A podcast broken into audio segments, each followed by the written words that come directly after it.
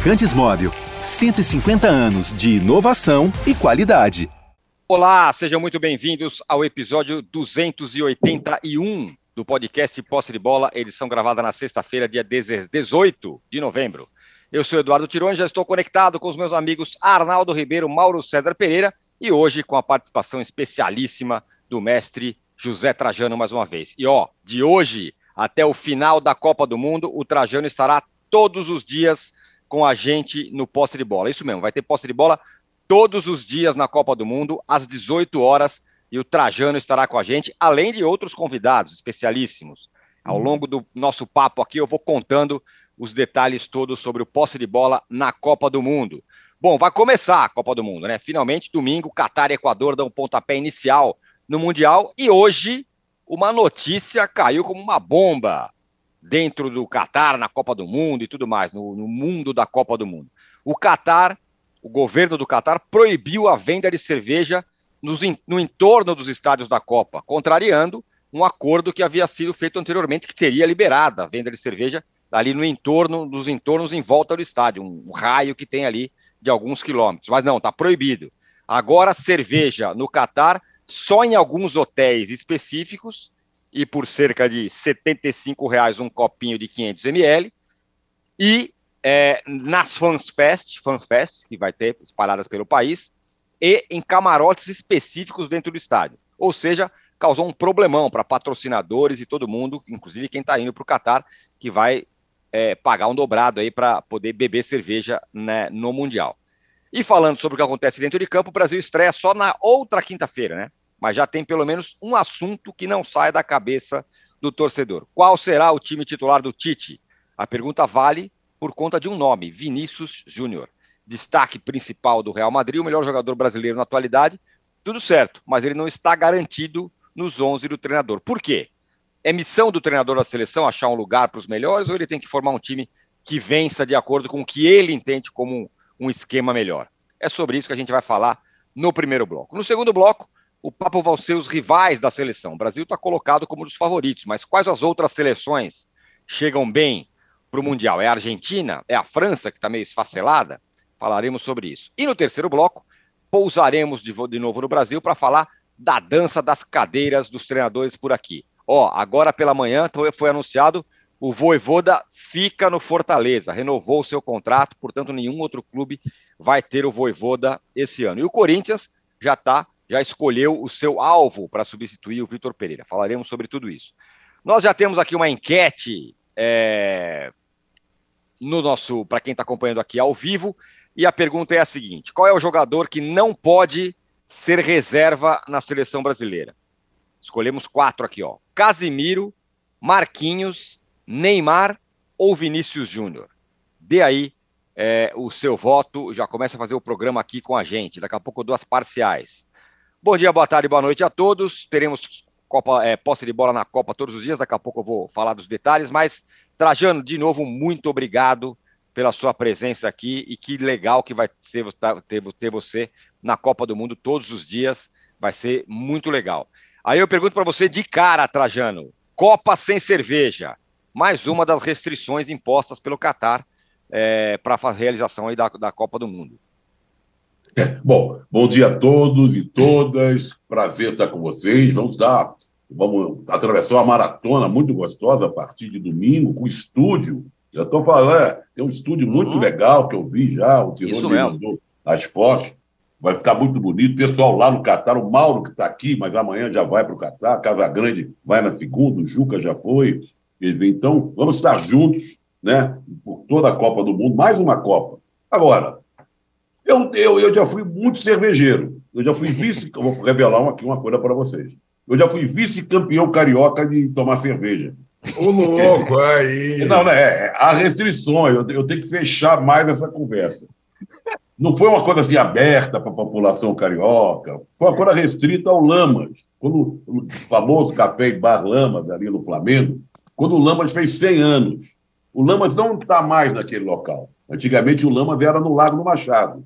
Agora ele é próximo ao Lago do Machado. Isso. E já está nesse outro lugar há trinta e tantos anos. Mas quando fez 100 anos, teve muita comemoração, teve missa, não fui.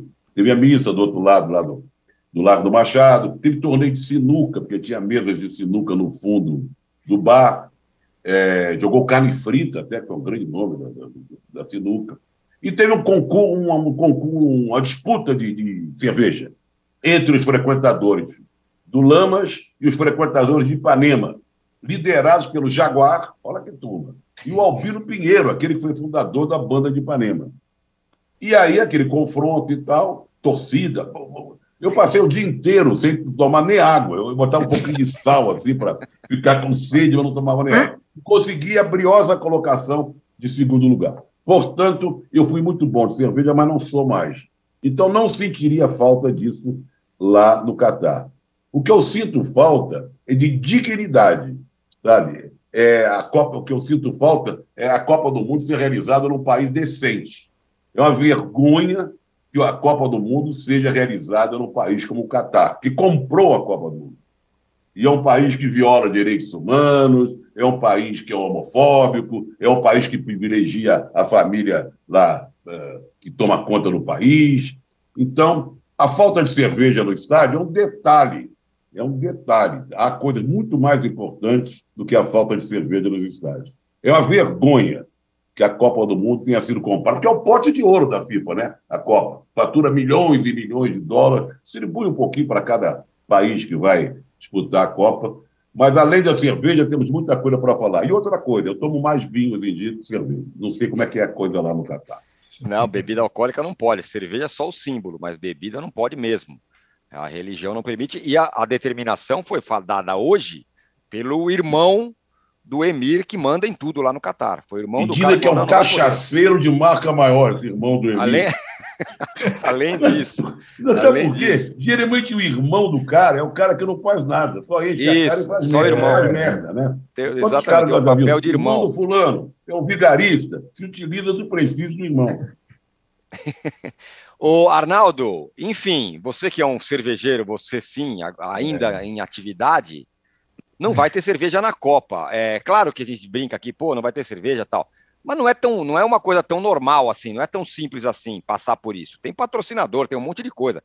Faz parte de mais uma das das, das coisas meio bizarras. Não quero nem comparar uma coisa com outra, mas, por exemplo, a questão é, LGBT, QIA, que os caras são contra e não pode se manifestar publicamente. Tem seleção que vai ter é, o, o, a tarja de capitão é, com, com, as cores do arco-íris, tem gente que não vai fazer.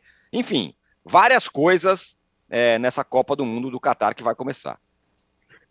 É, eu acho que o Trajano já colocou os principais pontos da bizarrice da Copa no Catar. É, mas eu nunca consegui nem o vice-campeonato de cerveja, então eu tô, ainda estou num processo de, de busca de conquistas. E como nós vamos ficar aqui, nós três, no QG, nós podemos ali de vez em quando, pós-programa, é, trocar ideias sobre. Combinado, combinado. Combinado sobre a Copa Perfeito. do Mundo e seu, suas adjacências.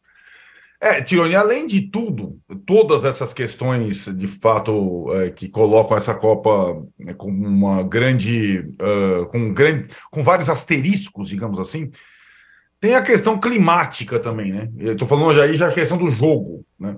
E é, do, da, das questões é, que colocam muitas vezes é, uma, um tempero diferente, assim como teve também na Copa no Brasil eu lembro daquele grupo que tinha é, Inglaterra e Itália, que era jogando na, na, Amazônia, e os caras não conseguiam, estavam se derretendo em campo. Acabaram as duas seleções eliminadas na primeira fase. Aliás, Inglaterra e Itália passaram Costa Rica e Uruguai naquele grupo da morte e tudo mais. Estou falando disso que é, me estranhou muito, tendo todo esse cenário no Catar, a seleção brasileira se prepararam no frio de Turim, com uma temperatura completamente distante, sendo que seleções europeias saíram da Europa para se prepararem mais próximas ao local de disputa para uma ambientação mínima antes. O Brasil vai ser a última seleção a chegar no Catar e está se preparando em Turim. É uma coisa que eu, sinceramente, eu não consigo entender. É, e para é, essa primeira semana, esses primeiros jogos e tudo mais, é, até a questão uh, também da lotação dos estádios, de como será o comportamento do torcedor, tá? é uma Copa diferente. É uma Copa diferente, a gente talvez nunca tenha visto esse tipo de, de ambiente, né? É, é, e, e acho que teremos uma noção maior quando a seleção da casa estrear contra o Equador. Lembrando que esse jogo não seria abertura da Copa, foi antecipado depois da divulgação da tabela. Pô, tem que ter a, seleção sede abrindo a Copa. Então, por isso, vamos ter a Copa no domingo e não na segunda-feira, com Equador e Catar abrindo os trabalhos. Também para ver se a gente consegue ter a noção se a seleção da casa passa de fase. Isso é um pouco uh, relevante esportivamente, mas para o ambiente de Copa é muito importante. Estávamos lá, né, Trajano, na, na África do Sul em 2010, e a, e a, e a, e a mobilização para a Copa mudou quando a seleção da África do Sul foi eliminada. Logo, o, começo era muita, né, tipo, muito, muita, muito envolvimento, e quando a seleção da casa sai precocemente, tem esse tem, tem esse tem esse sabor, digamos assim. Então, vamos ver se o Qatar a partir de domingo tem condição de pelo menos avançar para o mata-mata. É, e, e para isso precisa vencer a primeira partida contra o Equador. Ô Mauro, prepare-se, hein? Nada de cerveja durante 40 dias que você tiver lá ah, na Copa não, do Mundo. Essa é uma questão. A segunda é, tá, envolve, é, por trás disso, ou por, pela frente disso, tem uma questão religiosa. Uma questão religiosa do Catar não poder beber, porque eles são muçulmanos e tudo mais. É, e aí a, a, pergunta é: tá certo? Respeitemos os, os, os costumes locais ou não? Quando você leva um, um evento mundial para lá, você, o país que se adapte. Bem, é, eu, eu, sempre fui contra as adaptações, as concessões que o Brasil fez à FIFA quando a Copa foi aqui no Brasil. Então, por uma questão de coerência, eu acho que é errado que o país se adapte totalmente às imposições da FIFA. A FIFA, quando faz a Copa do Mundo, ela meio que vira um, um Estado paralelo, né? Isso, é, ela, ela administra tudo, ela define é. tudo. Né? Então, aqui tivemos, por exemplo, lugares é, onde não se, não se vendia bebida alcoólica em estádio, que passou a vender. Eu sou favorável que venda bebida alcoólica em estádio, mas não porque a FIFA quer, mas sim porque tem que vender, como vende em qualquer lugar do mundo. Né? Qual a diferença do cara beber uma cerveja dentro do estádio ou do lado de fora? ou na Argentina, onde o pessoal bebe muito vinho, né? O cara bebeu um vinho dentro do estádio, um fernet lá ou fora, de, ou fora do estádio. Qual a diferença? Não tem diferença. Né? O cara quiser encher a lata, ele vai encher o latão lá fora e vai chegar mamado lá dentro do estádio, não muda nada. Né? E assim, a maioria das pessoas nem se embebeda. O cara toma cerveja ali com os amigos, ali, batendo papo, futebol e cerveja, são coisas que combinam. Né? A bebida alcoólica, bebida de, é, consumida de forma minimamente razoável, tem tudo a ver com esporte, com futebol, no mundo inteiro. É, então, eu, eu, eu, acho que quem deveria se adaptar seria a FIFA, né? porque se o Brasil era contra, não posso achar, por mais que o Catar seja um, país, no mínimo, controverso, para dizer, né? para dizer o mínimo mesmo. É, não estou preocupado com essa questão da cerveja por algumas razões. Eu estive duas vezes lá naquela, né, naquele país. Né? Na primeira vez, eu bebi cerveja no aeroporto quando estava voltando. Foram poucos dias. Na segunda, eu e o João Castelo Branco estávamos juntos cobrindo o Mundial de Clubes e houve uma noite lá que a gente teve um tempo um pouco maior, e no hotel onde estávamos hospedados, vendia cerveja à noite, no bar do hotel, lá no último bar andar, lá na piscina no bar. bar do hotel. A cerveja custava, uma cerveja verdinha, custava cerca de, uma long neck, custava cerca de 50 reais. Mas aí o João descobriu um negócio bom lá, que era o seguinte: você, até acho que 19 horas, um happy hour, né? Você podia comprar uma, é double, né? Você Isso. paga uma e bebe duas. O que fiz? Fui até lá, falei, meu amigo, reserva tantas cervejas. Não vou falar a quantidade que eu não lembro. Foi uma quantidade razoável. Reserva tantas cervejas aqui, pago antecipado e a gente fica bebendo aqui até acabar. E era possível. Olha que flexibilidade. Nem tudo é tão ruim assim. É, e aí já saiu por uns 25 reais, mais ou menos, já ficou um pouco mais próximo é, da realidade, que você toma uma verdinha por aí, você vai pagar 18, 15, 13, dependendo do lugar, até 20, né? Uma, uma garrafinha pequena. E aí foi possível naquela noite ali matar a vontade de tomar uma cerveja, até para bater papo. Foi uma, uma, um raro momento que a gente pôde, estava eu e ele na cobertura, parar, bater papo, conversar um pouco mais, né, ter um pouco mais de tempo para falar de coisas que não são ligadas só ao trabalho, né, que é aquele corre-corre o tempo todo. Eu acho que isso vai se repetir em algum momento, mas como essa cerveja da Copa é uma cerveja que não, não, não me apetece, ela não me atrai, acho ela muito ralinha, né? Não gosto. Cerveja americana, né? É, cerveja americana só é boa se forem aquelas especiais. As, as, as, do dia a dia ali não são boas. Eu, pelo menos, eu não gosto. Não sei se o Arnaldo concorda comigo. Eu acho que sim. Então, eu, eu vou aproveitar esse período para uma espécie de detox. Olha! Que nem quando eu tive Covid. Depois do Covid, eu fiquei um tempão sem beber nada. E sobrevivi, estou aqui. Então, pode ser uma boa oportunidade. Surgindo uma, situação como essa de 2019, a gente vai lá e toma lá uma cervejinha, tudo de leve, mas eu acho que vai ser bom assim para perder um pouco de peso, recuperar Perfeito. um pouco a saúde e tal, comer melhor. Agora, eu, cara, eu acho, agora falando sério, eu acho que. Também estou falando sério, mas com relação a, a, a, a, respeitar ou não, cara, a FIFA enfiou a Copa do Mundo naquele país. Eles têm as tradições deles. Então faz o quê? Rasga tudo, acabou? Algumas tradições é, são, não são tradições, são, são proibições com as quais a gente não concorda. Né? Então, você tem realmente intolerância, é, homofobia, né? tem, tem uma pegada misógina em muitas coisas ali que acontece, a forma como a mulher. Mas, mas essa é a sociedade deles, cara. Não somos nós que vamos mudar isso aí, entendeu? Não somos nós, vamos chegar a mudar, é a FIFA que tem que mudar. Eu acho que a FIFA deveria ter feito uma escolha mais razoável e não uma escolha movida por uma série de, de acusações, suspeitas e comprovações é, com relação à escolha do, do, da sede do Mundial. Né? E, e, eu me lembro que em 2019 também a gente entrevistou algumas pessoas do comitê organizador, cara, são todos ligados ao governo, né? É, e eles admitiram que havia problemas, digamos assim, com os trabalhadores, não só da Copa, mas de todas as obras que lá acontecem e que havia problemas, mas que eles tinham mudado a relação com os, com os, operários e tudo. Quer dizer, fica sempre aquela coisa assim, não, agora melhorou, resolvemos aqui. Mas são várias, eh, de fato, as, as, as acusações, as críticas, as, os protestos né, de organizações internacionais sérias ligadas a direitos humanos e etc., é, com relação ao Catar. Mas isso não é novidade. Isso não é novidade. A FIFA resolveu fazer lá assim mesmo. E o futebol, é, como geralmente o futebol ele é alienado, ele não quer saber qual a seleção que teve peito de falar assim? Tem gente que diz que não concorda com a Copa do Catar, mas quem falou? Eu não vou. Eu não vou. Vou é, jogar. Não quero ir, não vou, acabou. Ninguém fez. Eu vi uma, uma entrevista do Loris, capitão da França, campeão do mundo. Ele é campeão do mundo, goleiro do Tottenham, dizendo que ele não vai usar a braçadeira de capitão com as cores do arco-íris, porque ele vai respeitar é, é, é, a, a, digamos assim, a tradição local. Seria respeitar a homofobia, isso? Qual a é, interpretação é, que a gente pode dar isso? Né? Não é contraditório? É, uhum. Já o Harry Kane, não, não li que ele falou isso, mas noticiário que vem lá da Inglaterra de que ele vai meter uhum. lá a braçadeira com as coisas do arco e vamos que vamos, para jogar contra o Irã. E já teve lá o técnico do Irã, o Carlos Queiroz, no português, já num, embate com os é, jornalistas da Inglaterra, que questionaram tudo que está acontecendo no Irã, né?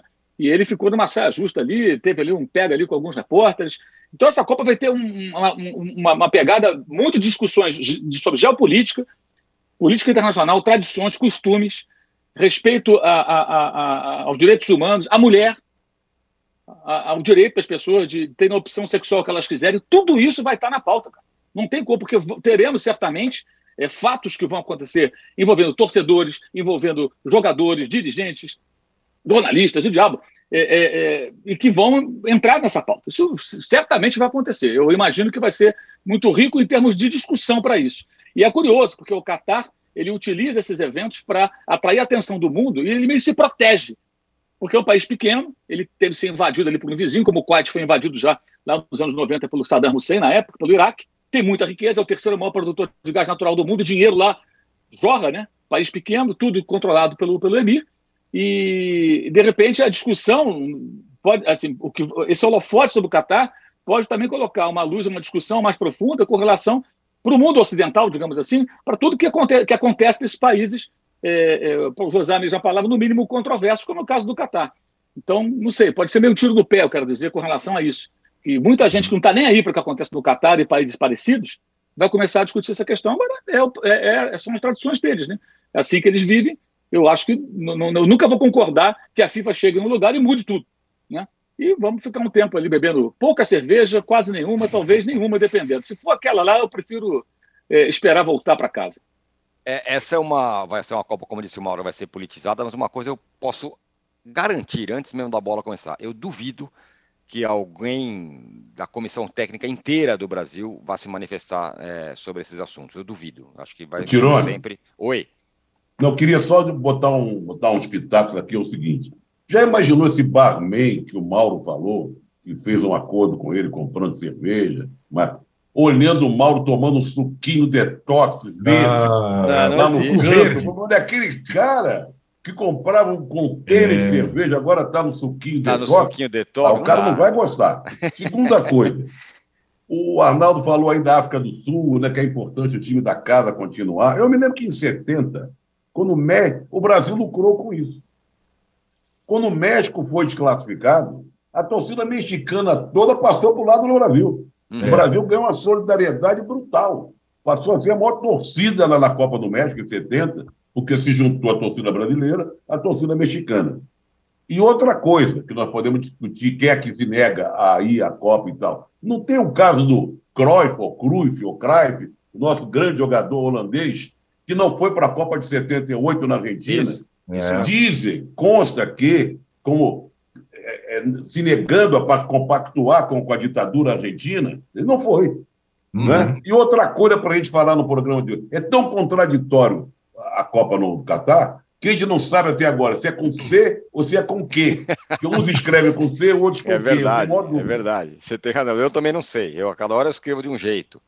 Ó, é, a nossa enquete aqui, como eu falei, é a seguinte: qual desses jogadores não pode deixar, deixar o time titular do Brasil? São quatro opções: Casimiro, Marquinhos, Neymar ou Vinícius Júnior. Tá super equilibrado aqui. Casimiro com 29%, Marquinhos com 9%, Neymar com 32% e o Vinícius Júnior com 30%. É para você mesmo que eu mando essa bucha, Trajano. Quem que não pode ser não, reserva desse time? Não, bucha nenhuma. Os outros três são titulares da seleção. O Casimiro, o Marquinhos e o Neymar. Certo. A, a, a, grande, o grande disparate dessa história é o Vini não ser titular. Entendeu? Então, é, é o Vini. Os outros vão jogar mesmo de qualquer jeito, tendo o Vini na ponta esquerda, de centroavante, no gol. E os outros são titulares absolutos. Casimiro, Marquinhos e Neymar. Então, quem não pode ficar de fora no caso aí na minha, é o Vini. Pois é, mas ele é o nome, né, Arnaldo, que está aí no, no, no, centro da conversa aí, é, na, nas questões da seleção. Tem lá a questão do Daniel Alves, já passou, já está convocado mesmo. A outra questão que se coloca, Vinícius Júnior, vai ser titular ou não vai ser titular? Tem que ser titular ou não tem que ser titular? E, e como você costuma dizer, não é uma tarefa simples, embora óbvia, a, a entrada dele no time titular, porque você tem que mexer no time. É, porque o Tite não, digamos, utilizou muitas vezes o Vinícius como titular, como deveria, a partir do momento que o Vinícius tornou-se um dos principais jogadores do mundo. Né? Hoje ele é um dos principais jogadores do mundo. A questão do Vinícius Júnior, é, é, você comparou ao, a discussão do Daniel Alves, é, e tem as suas uh, razões, porque é, o, o, não tivesse chamado Daniel Alves, ninguém estaria discutindo a lista de convocados da seleção brasileira. Mas o Tite optou por chamar um jogador que não está atuando e tudo mais. Não tivesse essa discussão da titularidade do Vinícius Júnior, também ninguém estaria discutindo o time titular do Brasil na Copa do Mundo. Se o Tite, sabe aquela entrevista pré-jogo, quarta-feira no estádio, reconhecimento do campo, se ele vai lá e fala: olha, a seleção brasileira vai começar com fulano, fulano, fulano, daí o. E o, e o, e o Vinícius Júnior? Aí seria a pergunta em português, é, inglês, espanhol, ninguém entenderia isso. Né? Trata-se de um dos melhores jogadores do mundo no momento. O brasileiro que fez a melhor temporada passada. Hoje, talvez pela primeira vez, não sei se os companheiros concordam, é, desde que o Neymar é, tornou-se o principal jogador brasileiro, né, talento brasileiro, tem alguém para, entre aspas, rivalizar com ele. Tem um, alguém se não do tamanho dele ainda. O Brasil tem um outro craque. Não tinha um outro craque. Tem um outro craque. Isso tem que ser uma vantagem, não uma desvantagem. Né? É, e acho que cabe ao Tite arrumar um lugar para o Vinícius. Aliás, já teria ter acontecido isso. Consta que nesses treinamentos mequetrefes lá de Turim, ele tem é, com tantos jogadores convocados, é até difícil você identificar ali, são 26, sobram três, não cabe não sei quanto, tal. Um fica treinando só chute a gol lá fora do campo, que ele tem procurado é, testar mais vezes aquela formação que venceu Gana no último amistoso ali, que é o Paquetá um pouco mais atrás com o Casemiro, tirando o Fred e escalando é, Rafinha, Neymar, Richarlison e Vinícius Júnior. Aí você me pergunta, Tirone, mas na Sérvia não é o principal adversário do Brasil logo na estreia? É. é. A Sérvia vai exigir defensivamente do Brasil? Vai também, tem bons atacantes e tal. Mas eu não vejo muita opção para o Tite, a não ser até a estreia, e tem tempo até lá, aprimorar um time que tem o Vinícius Júnior como titular. Se vai sair o Fred, é uma questão. Se vai sair o Richardson, é outra. Mas que o Vinícius Júnior tem que jogar, ele tem que jogar. Não tem, não tem discussão. Tem discussão para mim. Muito bem. Ô, Trajano, o Gilvan Gomes fala que é com que Qatar, viu? Porque em árabe não tem C. Não, mas nós estamos falando em português. É, né? sim. Eu vou ligar para o professor Pasquale e perguntar. Às vezes você vê matéria aí nos sites, nos jornais, escrito das duas maneiras. No título está é com quê, aí no, no, ali embaixo, no texto propriamente dito, está com C. É só uma curiosidade. Né? E o, o, o Mauro, é... a pergunta, eu já fiz essa pergunta para você, mas eu gosto porque você tem uma boa resposta. A missão do treinador é pegar todos os caras bons e falar, esse eu vou ter que dar um jeito de pôr todo mundo em campo, né? Exemplo, Zagallo em 70, ou não, em nome de eu quero, preciso vencer, eu vou jogar com o meu time, com a minha convicção, com o jeito que eu quero jogar. Falando isso, claro, em relação ao Vinícius Júnior. É, eu, eu, acho que assim, numa seleção, quando você tem vários jogadores de talento, é, é, um dos desafios do técnico, né? Ele tentar encaixar os melhores jogadores. É, o exemplo mais clássico talvez seja da Copa de 70, quando João Saldanha barra Zagallo, eu falo João Saldanha porque o time do Zagallo tinha a base do, a base do time do João Saldanha com Sim. um tempero aqui e outro ali. Quem diz isso, inclusive, é o Tostão, né? Que jogava como centroavante, o falso 9 antes do seu tempo, né? Nos tempos do Saldanha. O Zagallo tenta colocar um centroavante mais característico, Roberto Miranda e tal, mas volta para o Tostão no final. Ou seja, a seleção de 70 é a seleção do Zagallo, mas ela tem muito do João Saldanha. Mas houve, de fato, do Saldanha e do Zagallo, cada um à sua maneira, um mais, outro menos, enfim, é isso não vou entrar no menor, o esforço para encaixar num time alguns caras que seriam camisas 10. Rivelino, Pelé, né, Gerson, próprio Tostão, que jogava com a 8, Dirceu Lopes 010, mas podia jogar com a 10, tranquilamente. Então esses caras foram encaixados no mesmo time. E o Jairzinho, que podia ser um 9, virou um 7, virou um atacante de lado, mas podia jogar como centroavante, como jogou em muito tempo na sua carreira como um homem mais de área. Então ele conseguiu ali, o Zagallo especificamente na Copa, encaixar todo mundo. E o Piazza virou zagueiro, ele que era meio campista, né? Então você encaixa aí, de repente, no time, numa das maiores seleções de todos os tempos, é, vários jogadores que, em tese, não, são incompatíveis, porque jogam na mesma posição. É, eu acho que o Tite, às vezes, é um pouco refém do tatiquês barra titês, que é essa coisa é assim, eu quero montar o time assim, eu penso assim, são os externos desequilibrantes, e pereré, não sei o quê, o beirada, e ele fica refém daquilo. Ele não faz muita força para tentar encaixar o jogador ali numa posição de repente um pouco diferente, mas que possa não comprometer o seu modelo de jogo e, e ele use o talento daquele cara, ou em que circunstâncias usar determinados jogadores. Houve até uma resistência evidente na, na, na, utilização do Vinícius. Ele não convocou certa vez, aí alguém se machucou, acho que foi o Neymar, aí ele convocou, e quando ele não convocou, a imprensa europeia ficou escandalizada. Como o Vinícius Júnior vai na seleção brasileira? Como é que é esse negócio aí? Os caras ficaram perguntando, o que, que é isso?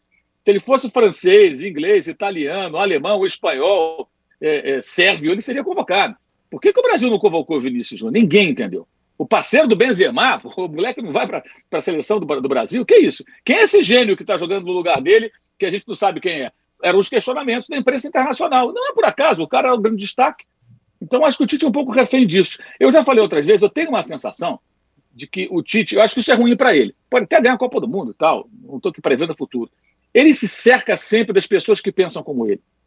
Então, o Kleber Xavier é o filho dele, agora o César Sampaio, que é um cara muito gente boa, mas que não vai ficar nadando contra a maré. Eu sinto ali, assim, naquela bancada que é formada nas coletivas, que eu não sei por que aquela gente toda, até a gente entende mais ou menos, mas não acho ridículo. Quem tem que dar entrevista é o técnico, os outros não interessam. Ninguém quer ouvir o Kleber Xavier, ninguém quer ouvir o Fábio Marsaregian, ninguém quer escutar o, o, o César Sampaio falando. O César Sampaio pode falar com ele do tempo do jogador, alguma coisa que ele faz. Juninho, Paulo, o que, que o Juninho tem que falar?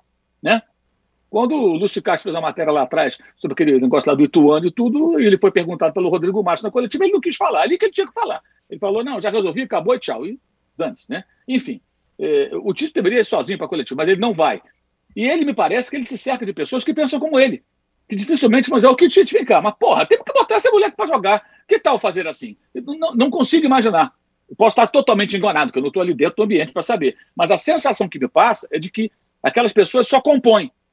E dificilmente tem um debate, tem uma, um, uma, alguém que conteste, tudo bem. Cara, mas não temos que encontrar um jeito. Olha, eu tive aqui uma ideia. Parece que todo mundo pensa igual, fala igual e, e vive no mundo ali deles. E eu acho que isso não mudou muito da Copa para cá. Pode ser que, como na bola rolar, a gente perceba a mudança de comportamento, de tomada de decisão, troca, escalação, substituições, ok. Mas me parece muito parecido. E em 18, havia uma certa empate até da comissão técnica. Aquelas coletivas, o Silvinho fazia parte ainda, que depois veio a treinar o Corinthians, né?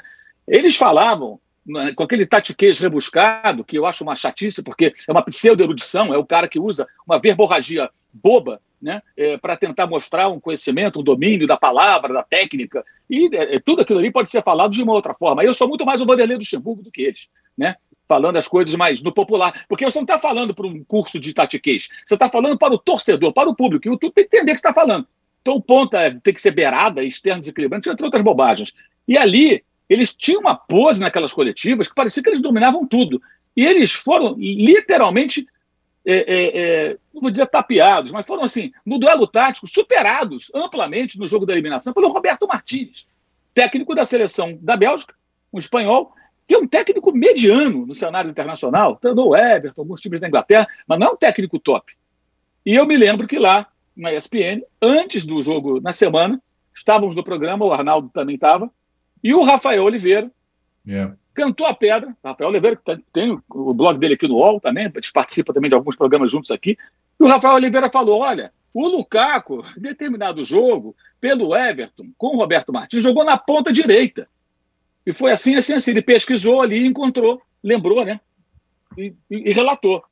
Não deu outra. Ou seja, o Rafael Oliveira percebeu uma artimanha que poderia ser utilizada pelos belgas e que foi usada e que foi decisiva naquela, naquele confronto, que a comissão técnica custou entender o que estava acontecendo no jogo. A gente, no programa, a gente escalou o time da Bélgica, todinho. Foi. Foi. Sistema de jogo, ele mudou o jogo, né? O De Bruyne mais a Nós escalamos exatamente o time, igualzinho é. como foi escalado. Eles foi. foram surpreendidos. Não estou dizendo que nós somos os bambambãs, não. Eu estou dizendo o seguinte: outras pessoas talvez consigam enxergar coisas que eles não enxergaram. Mas na coletiva era uma pose. Então, acho que eles tiverem, tiverem uma pose um pouco menos, né? Ali, né? Um pouco mais talvez seja bom é, para a seleção brasileira. Mas eu, eu, sinto ali a falta, do, de repente, do contraditório. Eu não consigo imaginar o contraditório daquele ambiente. Acho que todo mundo segue o Tite como se segue um pastor. O cara fala e todo mundo vai seguindo. É a sensação que eu tenho. Vamos ver se quando começar a Copa, se a gente vai ver alguma coisa diferente. O, é, Trajano, você. É, bom, a gente está falando do Vinícius Júnior, cara, que é o, é o principal, é o, é o brasileiro mais destacado na última temporada. Não à toa foi lá um brasileiro mais bem colocado na eleição lá de melhor do mundo na frente do Neymar e tudo. É, é o Vinícius Júnior, é esse cara. Você se lembra em outras Copas do Mundo em que um jogador é, com esse tamanho, com essa, com essa coisa em volta, não foi titular da, da, de alguma seleção brasileira? Bom, Copa de 30, eu confesso que eu não me lembro muito. Sim. Não, olha, que eu, que eu não sei te dizer assim de pronto, mas eu que eu, mexendo um pouco na história, a Copa de, de, de 34, o, o não foi. Olha que loucura. Havia um conflito entre Rio e São Paulo, né? entre federações, clubes e tal, e o grande jogador da época, que era o Frederich, não foi convocado. Então, só para um fato histórico. É. E o que eu queria colocar aqui é o seguinte: se aquele filho, então que me aflige mais de tudo que o Mauro falou, dessa empáfia, dessa comissão técnica e tal, é que na hora que vai ter uma substituição, quem passa a instrução para o jogador que vai entrar é o pimpão lá do filho do Tite, que fica com a prancheta, mexendo, mostrando para o jogador o que, que ele tem que fazer em campo. Não é o Tite. Isso me deixa numa agonia, rapaz. Quem é esse filho homofóbico do Tite? Todo muito bem vestido, sei lá o quê. Porque se o Tite tivesse um filho transgressor, evidentemente não teria, não estaria na comissão técnica. Mas seria bom. Estava um filho que dizia amém para o pai toda. Primeiro não devia ter filho nenhum na comissão técnica, mas vamos dizer que que estivesse, Agora, é ele que passa as informações com a prancheta, não sei se é uma prancheta emprestada do Joel Santana, pelo PVC, será que prancheta que é, ele que passa a informação para o cara que vai entrar em campo. E agora, voltando ao Vinícius Júnior. Gente, olha só, nós estamos falando do maior destaque brasileiro nos últimos tempos do campeonato. Você falou do prêmio FIFA, foi o mais bem colocado, essa coisa toda. A opção é, ah, você vai dizer, ah, a maneira de jogar. Fred ou Vinícius Júnior, não importa onde joguem. Eu estou falando do jogador Fred e o jogador Vinícius Júnior. Tem que arranjar um lugar para o Vinícius Júnior e o Fred ficar ao lado do filho do Tite, lá no banquinho. E ele armar o time de um jeito que possa enfrentar a Sérvia, Camarões, Suíça, porque é o papel do técnico. Você tem jogadores que podem mudar de, posi de posição em campo, sabe? Não precisa botar um time fechado, Fred titular absoluto, e o Vinícius Júnior no banco. Não tem cabimento. Mas se você bota esse ataque com Rafinha, com o Richard, com Neymar e com o Vinícius Júnior, o adversário é que vai tremer, o adversário é que vai se deixar. Porque eles são muito agressivos, eles vão partir para cima. Então a dúvida é Fred e Vinícius Júnior? É brincadeira. Muito bem. Ó, oh, nossa enquete está assim por enquanto. Quem a pergunta é: qual desses jogadores não pode deixar o time titular do Brasil? Casemiro, 28%, Marquinhos, 8%, Neymar, 32% e Vinícius Júnior, que é o assunto aqui, 32% também. Ou seja, a massa quer o Vinícius Júnior como titular. Aqui o Fábio. Oi. Desculpa, você vai ter que ler a galera e ir pro, pro, pro próximo bloco, mas só saiu agora, acabou de sair o pronunciamento da FIFA sobre a proibição de cerveja nos entornos dos estádios. Vou ler rapidinho, é um parágrafo. Manda. Depois de discussões entre as autoridades locais e a FIFA, foi decidido que a venda de bebidas alcoólicas será restrita à FIFA Fan Festival e a outros lugares licenciados destinados aos fãs, retirando os pontos de venda de cerveja do perímetro dos estádios da Copa do Mundo 2022 não haverá impacto na venda de, na venda de Bud Zero, que vai continuar disponível em todos os estádios do Qatar, viu, Mauro? Pô, mas na Bud Zero? Bud Zero é quase. Pela, essa é brincadeira. Não haverá Bud Zero para todo mundo. Sou mais o suquinho verde, Trajano. É, o suco verde do amigo do Mauro lá, pô. Couve. Ah, vou no suquinho, não. Isso negócio eu quero, não. E caro, caro é ruim as autoridades do país sede e a FIFA vão continuar garantindo que os estádios e seus entornos tenham uma área divertida, respeitosa e prazerosa para todos os torcedores. Muito Bom, bem. Então, portanto, se quiser, vai ser Bud Zero, meu amigo. Não tem. No estádio. No estádio, é isso mesmo. Bom, vamos, vamos fazer. Ficou sem áudio, Tirone. Cadê o seu áudio, moleque? Opa, Volta desculpa, aqui. desculpa, desculpa. Vou ler uma mensagem aqui do Fábio Santana. Catar muito diferente da África do Sul. Essa vai ser realmente dos turistas. Localização no coração do globo. Pode assistir dois jogos em um dia. De fato, é, as distâncias são muito pequenas na Copa do Catar. É, o Alisson lembra aqui: estive no Catar para ver o Flamengo. Só o Flamengo para me levarem a fazer algumas coisas. O absurdo episódio do jornalista dinamarquês é o de menos. Aliás, o Mauro César passou por coisa parecida por lá. Não. Não, passou não, não. Porque lá no Catar, não teve um é. dia que eu e o João a gente estava tentando. A gente tinha feito lá um, uma gravação, uma entrada ao vivo, não me lembro bem. Ah, é verdade, é verdade. A gente foi abordado por dois caras, Sim. os caras não, não se identificaram com nenhum. Ah, estrela de xerife, sabe? Aquele negócio do FBI, nada. Os caras chegaram como se fossem duas autoridades policiais, ou sei lá do quê, e disseram que a gente não podia fazer nosso trabalho ali. Tinha que ter uma autorização especial. Perfeito, é verdade, lembrei. Mas agora. tinha do local, não sei por que falaram com a gente, já estava terminando. Ah, não, tudo bem, beleza, então, já estamos saindo, a gente não sabia, tudo guardando as coisas e metemos o pé.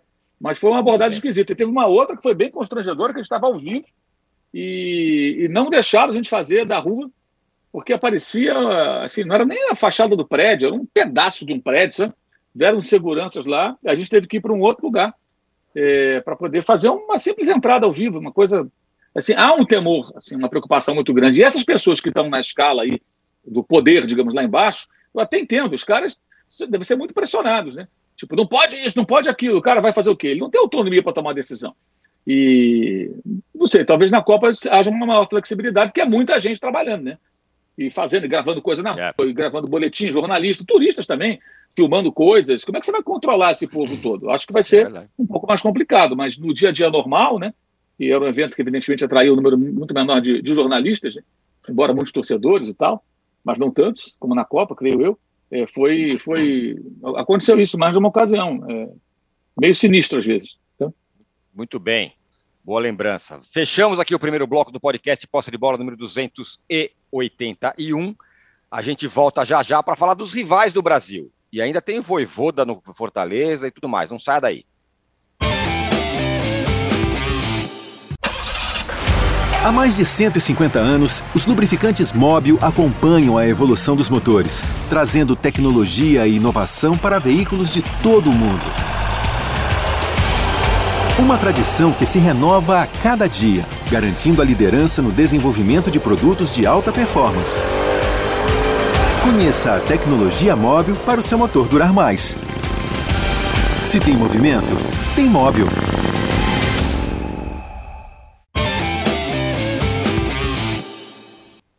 Estamos de volta para o segundo bloco do podcast Posse de Bola, já em ritmo de Copa.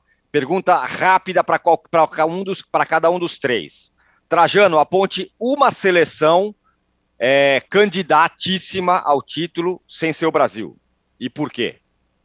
Olha, eu, eu acho meio complicado apontar uma, porque eu sempre defendi até, eu não, muita gente, que você tem que estar bem durante aquele mês da Copa. Por, antes da Copa, por exemplo, a Argentina está com tudo e não está próxima. Está né? Uhum. Tá invicta 36 jogos, é a melhor seleção argentina dos últimos tempos em termos de rendimento, é a última Copa do Messi, supostamente ele está se preparando muito bem para fazer tudo de melhor. Então eu vejo a Argentina como um perigo com grande chance, com grande chance. Agora, os outros são os de sempre. Ah, você vai falar a Alemanha, a França, a Bélgica, não sei lá o quê. Eu queria algum dia ter o prazer e o orgulho de falar assim: meus, os favoritos serão Senegal, Tunísia e Gana, vamos dizer, só chutando. Um time africano, Camarões, Camarões, Camarões do jeito que está, não, não, nem frito vai, vai, né? Mas eu boto a Argentina, vai, para num time só.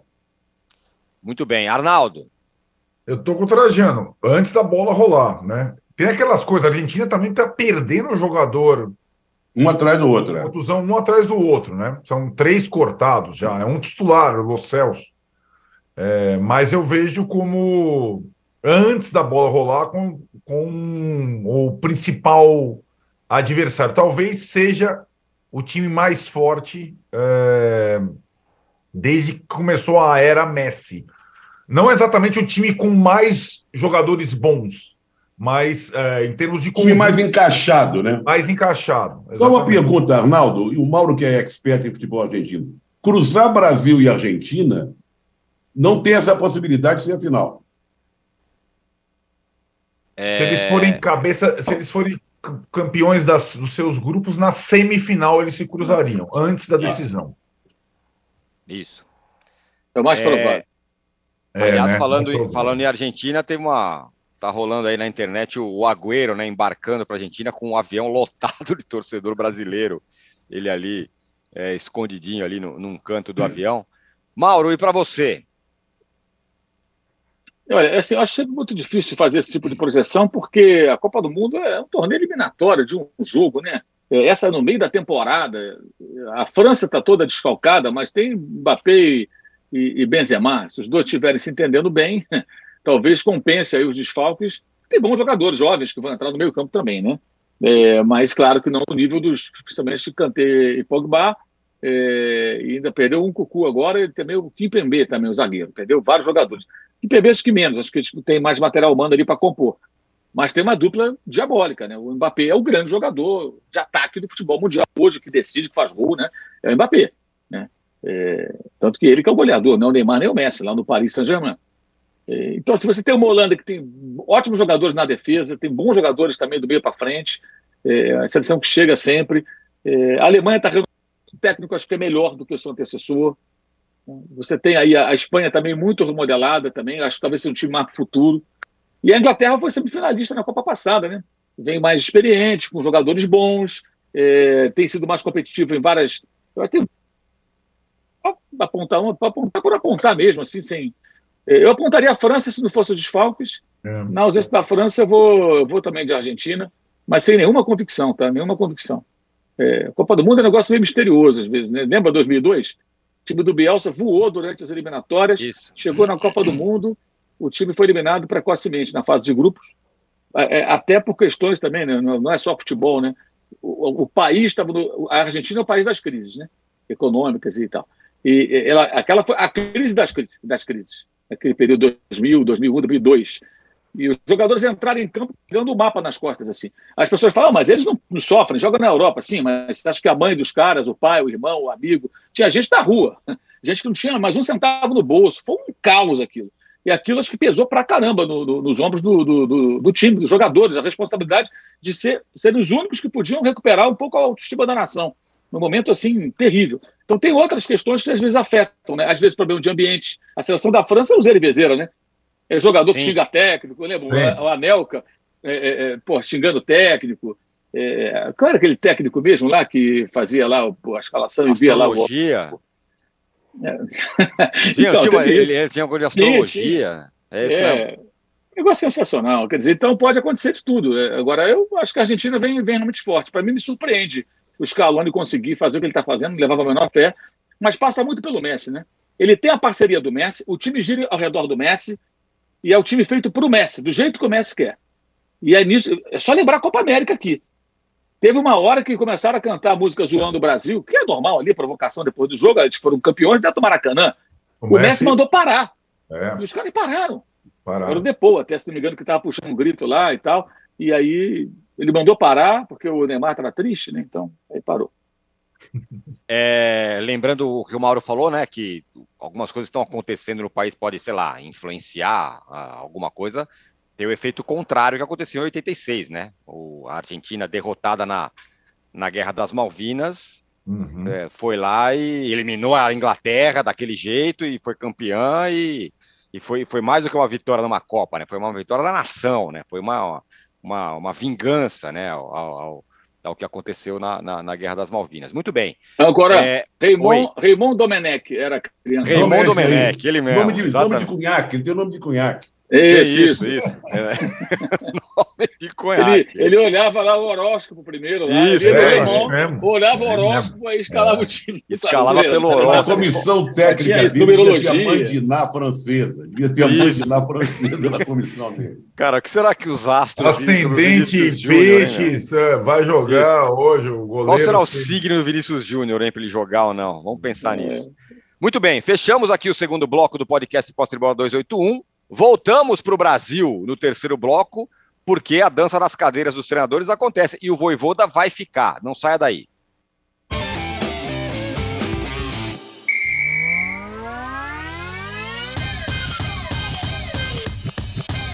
A melhor cobertura do Catar acontece aqui no All Sport. São três programas especiais para te manter atualizado sobre absolutamente tudo o que está acontecendo no principal evento futebolístico do mundo. Logo pela manhã, o All News Copa traz os principais destaques do dia, a agenda de jogos e análises detalhadas de todas as seleções desse Mundial. Em dias de jogos do Brasil e grandes clássicos, o Vai Se Catar é o seu pré-jogo oficial com bastidores, entrevistas, comentários dos maiores nomes do Pebolim Mundial e, é claro, muita bagunça. E para encerrar o dia, o Posse de Bola na Copa chega com um timaço de comentaristas e reforços especiais, analisando diariamente todos os resultados e trazendo detalhes da caminhada da seleção brasileira na Copa. Vai, Vai ter, ter Copa, Copa do Mundo, Mundo sim, sim, ao vivo e quando você quiser. Qual? Muito bem, estamos de volta para o terceiro bloco do podcast Posse de Bola. Deixa eu só dar uma notícia aqui de última hora. O Orlando Rolo, ex-presidente do Santos, foi preso. Isso mesmo, foi preso na manhã dessa sexta-feira em Santos. Ele é acusado, ele foi detido pelo Grupo de Atuação Especial de Repressão ao Crime Organizado do Ministério Público de São Paulo por suposto envolvimento com tráfico de drogas e crimes contra a administração pública. Portanto, ex-presidente do Santos, o Orlando Rolo, foi preso na manhã dessa sexta-feira em Santos. É... Quem não está preso, e muito pelo contrário, com o seu contrato renovado, é o Voivoda com Fortaleza atrasando. Todo mundo falando, não, porque ele vem para o Sudeste, porque vai largar o Fortaleza. As coisas mudaram, meu amigo. Agora o cara, cara, eu vou ficar aqui, porque aqui eu posso ter mais sucesso. Ficou. O Voivoda fica. Que rolo, hein? Falando desse negócio do Santos aí. Isso Rapaz, é que, rolo. que rolo. É, a situação do Santos não é uma, uma tragédia atrás da outra. Bom, eu contrataria o Voivoda só pelo fato de ele continuar no Fortaleza. não, é uma situação meio maluca, né? Não, pela personalidade, tem que é. continuar à frente de um projeto que ele acredita. Está tá identificado com a cidade, com a torcida, é, com a família está se dando bem lá. Ele, ele, prefere continuar à frente de um projeto. O time está na pré-Libertadores. É louvável, é louvável. Louvável pelos dois lados. O time fazer tudo para segurar ele e ele também topar continuar à frente de um projeto lá em Fortaleza. Olha, quer saber uma coisa? Está certo ele, sabe? Ele vai continuar sendo disputado por todas as equipes do Brasil, está fazendo um trabalho, todo mundo, um trabalho prestigiado, e vou torcer muito por ele, por, por essa atitude dele de não querer aventuras, talvez você ir para um, um, sei lá, que Vasco é esse, que Vasco vai ser, de volta à, à primeira divisão, que Corinthians é esse, que, que Galo é esse, né? Então fica lá no Fortaleza, prestigiado, prometeram a ele investimentos na equipe, contratar mais jogadores, condições melhores de treinamento, ele identificado com a cidade, com a torcida, a família feliz da vida, deve ter um bom salário. Parabéns, parabéns. O Mauro, é, ele era desejado pelo, foi sondado pelo Corinthians, Santos, todo mundo de olho no Voivoda. Quando caía algum técnico, fala não, traz o Voivoda ele vai lá e toma a decisão de ficar no Fortaleza. O que também diz muito sobre é, o que é o projeto do Fortaleza, né? O cara prefere ficar num lugar que ele se sente seguro do que embarcar em alguma outra coisa. Não, e assim, Tirone, é, a gente aqui no Brasil está acostumado com os técnicos que, em geral, né, eles, eles vão assim, correndo para o time. E é um direito que os caras têm também, né? Um time maior, eu vou. É uma oportunidade. É um direito que eles têm. O cara trabalha onde ele quiser. É, geralmente, alguns técnicos que vêm de fora, eles vêm com uma mentalidade um pouco diferente, ou bem diferente, de é, discutir, muitas vezes, o chamado projeto esportivo. O que, é que esse clube vai me oferecer? A camisa é mais pesada, tem mais mídia, mas vai me dar condições de fazer o que eu gostaria? Se o cara não for convencido disso, ele simplesmente não aceita. Porque ele já é bem remunerado, ele já tem uma vida confortável, pode não estar milionário, mas você acha que o técnico do Fortaleza ganha é, é, duas mariolas, um pastel por semana? Não, o cara ganha um bom salário, tem uma vida legal, é, é querido pela torcida, é respeitadíssimo, tem desafios tremendos para esse ano, porque o time está de novo da Libertadores. Então ele prefere, é um direito, repito, o técnico todo dia sai do Fortaleza para outro lugar, sai do Flamengo para outro lugar, e, e eles saem. Estrangeiros, inclusive. Jorge Jesus foi embora, Rueda foi embora do Flamengo, o, o, o São Paulo. São Paulo saiu também é, do, do, do, Santos, numa outra situação, mas do Atlético para ir para a Europa. Do São Paulo saiu também, lá, Osório. O, Osório e o Balsa para as seleções. Então, isso acontece. É, mas no caso específico, acho que ninguém convenceu o Voivoda de que valeria a pena, de que ele teria condições de executar aquilo que ele gostaria. E o cara resolve ficar. Até escrevi ontem no meu blog sobre isso, que o Voivoda não é obrigado a trocar Fortaleza por nenhum grande clube do Sul, é, que parece uma obviedade, mas para algumas pessoas não é. Eu escutei muita gente falando, não, peraí, é o Corinthians, pô. É, tem que ir. Tem que ir como? De repente, se ele perceber que no Corinthians ele não vai ter condições de fazer o que ele gostaria, né? o que ele vai contar? Que jogadores estarão lá? A gente não sabe se vai ter o Yuri Alberto, qual a condição do Renato Augusto para mais uma temporada, é, qual a condição do Fagner, do Gil, que terminou bem a temporada. Sabe, jogadores, alguns são veteranos, Fábio Santos, é, é, é vai contratar jogadores mais jovens? É, no caso ali, a dupla de ataque ali, o Roger Guedes fica, e o Alberto está emprestado, fica ou não fica? Qual a situação desses caras todos? O clube vai perder jogadores ou vai trazer jogadores? Porque aí é o seguinte: Corinthians, ser, eu mesmo poderia falar do Atlético, é outra cobrança também, outro nível de cobrança. Então o cara acaba optando por ficar onde ele está. Acho que a gente tem que respeitar. Eu acho que é uma grande conquista do Fortaleza pelo fato de resistir ao assédio, que é natural também de mercado, nada contra, de clubes que têm mais grana, em tese, pelo menos em tese, né? É, tem mais poderio para chegar lá e tentar contratar. É, porque a história que esse cara está fazendo no Fortaleza, que não começou com ele, começou lá atrás, lá na terceira divisão, é muito bacana. Fortaleza é a referência para os clubes é, emergentes ou candidatos a no futebol brasileiro. Porque o que eles fizeram esse ano eu acho assim absurdo. Ser enterrado na lanterna, com tudo que você carrega quando você é o último colocado. Né? O peso de, ser, segurar a lanterna. Aquelas estatísticas. Quem esteve na, na, última colocação na rodada tal nunca escapou do rebaixamento. Quem, toda semana tinha isso, né? Na, na rodada tal, quem ficou na lanterna não escapou escapou, arrancou e deixou para trás Santos, Botafogo com a SAP, São Paulo, Red Bull Bragantino. Deixou essa turma toda para trás, gente. Sem contar os quatro que estão vindo da Série B, que também estão atrás, que estavam na segunda divisão. Então você pega aí oito camisas em tese mais pesadas do que a do Fortaleza, no mínimo essas duas ficaram para trás. E ele vai para Libertadores. Espetacular isso. Perdeu o Pikachu, que era um dos principais jogadores do time, durante o campeonato. Então o trabalho dele é um trabalho, talvez ele queira esperar o momento certo ou algo disso fora do Brasil, ou em algum clube que fale, vou daqui você vai ter tudo que você precisa. Quem pode oferecer isso para ele hoje? Poucos clubes. Talvez nem o Galo consiga, é, por não ter um projeto, talvez não tenha um projeto, não me parece que tenha, organizado tudo. E eu não sei como é que você vai ter tanto dinheiro, né? Que agora tem o estádio, essa coisa toda, a ideia de SAF, a gente não sabe exatamente qual vai ser o poder de fogo do Atlético Mineiro para essa temporada. Parabéns ao Fortaleza, porque resistiu a um assédio pesado é, e, e, segurou o seu principal profissional, digamos assim, que é o seu técnico. É, e detalhe, né? Oi, fala, Trajano. Não, a antítese do, do, do Voivoda, sabe quem é? Ah. Lisca doido. Isso. Sabe? É, é, um bom exemplo ao contrário, né? Do Lisca doido. Que saiu lá de cima, foi para o outro, se enrolou aqui, se enrolou lá. Tá, tá aí na, na estrada do, do desemprego. Isso, vai ser comentarista na Copa aí, algum programa de Copa, que, se eu não me engano.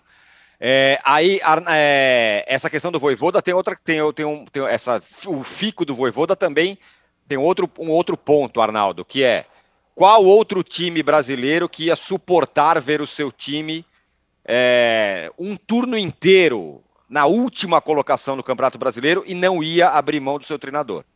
É, é muito difícil. E talvez até isso tenha pesado para o Voivoda. Falou, bom, aqui eu sei que eu tenho alguma segurança. Será que no Santos, que troca um técnico a cada semana, ele aguentaria? Ou no Vasco, ou no São Paulo, sei lá onde? Pois é, é tem essa questão. Agora, tem também outros, outros times sem técnico. O Cuca saiu do Galo, o Galo está sem treinador e não vai ter voivoda. O Corinthians namorou o voivoda, mas agora tem uma indicação aí do próprio Vitor Pereira que vai embora, do Bruno Lage, outro português, é isso? Bom, Bruno Lage começou a Premier League dirigindo o Wolverhampton. Saiu depois, tinha tido até um bom campeonato na, na temporada passada e foi um dos técnicos a Premier League também demite treinador cedo. saiu o técnico do Chelsea, saiu o Bruno Lage, é, e ele, ele, técnico Premier League, tirou. Sabe quem está por trás dessa, além do Vitor Pereira, dessa indicação? Kia Jorabichian, ele mesmo. Ele cara. mesmo.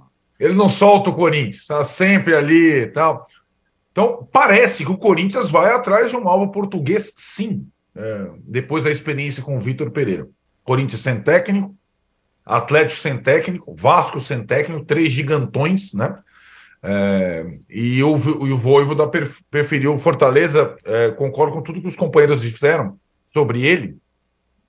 Lembrando que tem até um outro fator, né? O outro grande técnico histórico dessa retomada do Fortaleza, sensacional a ascensão do Fortaleza, é o Rogério Ceni, que saiu duas vezes do Fortaleza no meio de trabalhos para times, digamos, mais uh, poderosos. poderosos, né?